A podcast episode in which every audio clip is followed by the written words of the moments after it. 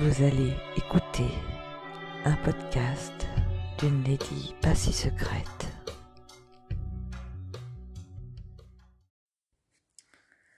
Rendez-vous dans la zone rouge.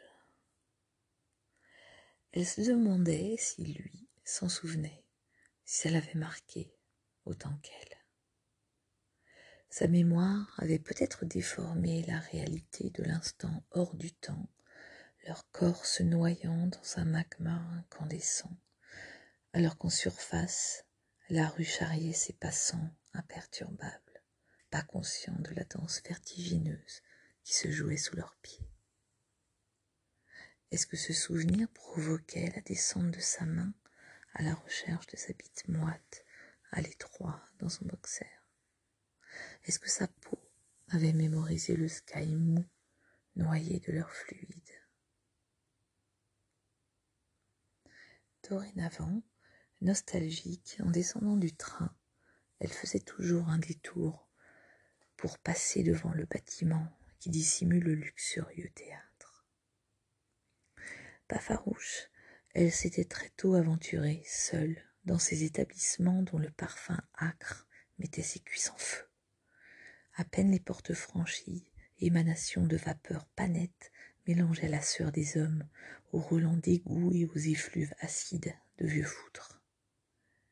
Ces nombreuses expériences dans les saunas glauques des abords des gares n'avaient pas atténué la fascination qu'exerçait sur elle l'incongruité insolente de ces recoins cachés où les corps s'exhibent et s'en mêlent. Ces cohortes d'hommes agglutinés dans leur nudité suintante, errant en file indienne du sauna au hammam ou au jacuzzi, même tongs aux pieds et serviettes à la taille.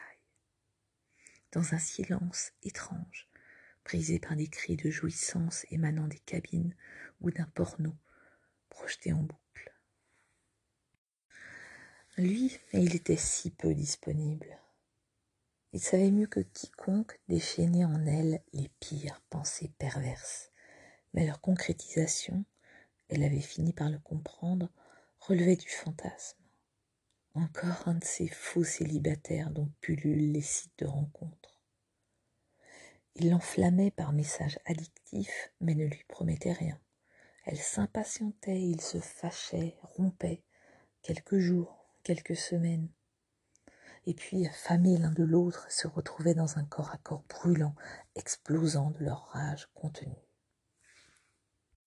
Elle avait suggéré le sauna en promettant qu'aucun autre homme n'aurait l'accès à ses orifices.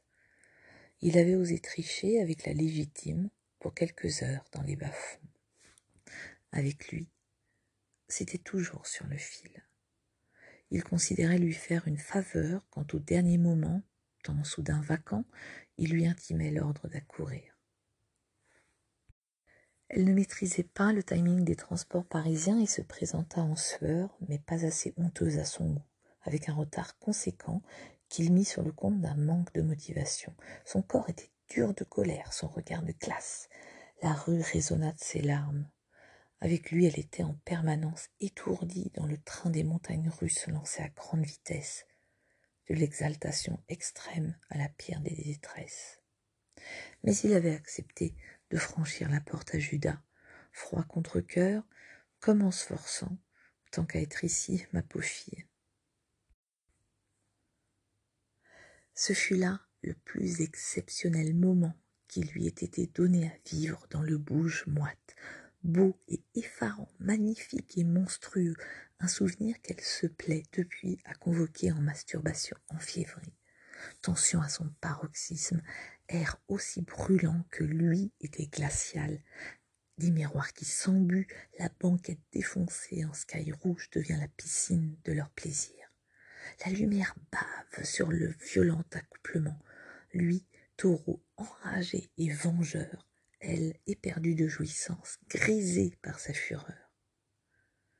Ils perçoivent les mouvements voyeurs derrière le rideau, les cris de femmes en extase, le va-et-vient des passes rapides. Eux, tout repère perdu, jouissent encore et encore, corps lancés dans un mouvement effréné de non-retour, kamikaze. le temps n'a plus de prise, encore, encore, s'achever de notre grand rut le coït de l'extrême. Ils sont effrayants, mais leur corrida lubrique hypnotise la foule des solitaires erratiques. Ils la tuent, la massacrent, martyrs cataleptiques, transe ivre, agonie dans un râle guttural saturant l'espace de son écho sans fin. Elle gît, haletante et brisée, dans une flaque de sueur, de foutre, de crachats et de cyprine. Alors là seulement, tendrement, il l'attrape et la soulève, petite chose fragile à sa merci, et dans son geste, elle perçoit de la gratitude. Quand ils s'extirpent du brouillard brûlant, comme des somnambules, ils émergent en pleine lumière, éblouis et les corps apaisés. Ils s'éloignent. Elle sait qu'elle a signé là un pacte diabolique. Elle s'est frottée à la frontière et que désormais elle ne cessera de chercher à y retourner. Dans l'enfer rouge, des limites toujours repoussées, dans le brasier où s'immolent les amants hallucinés.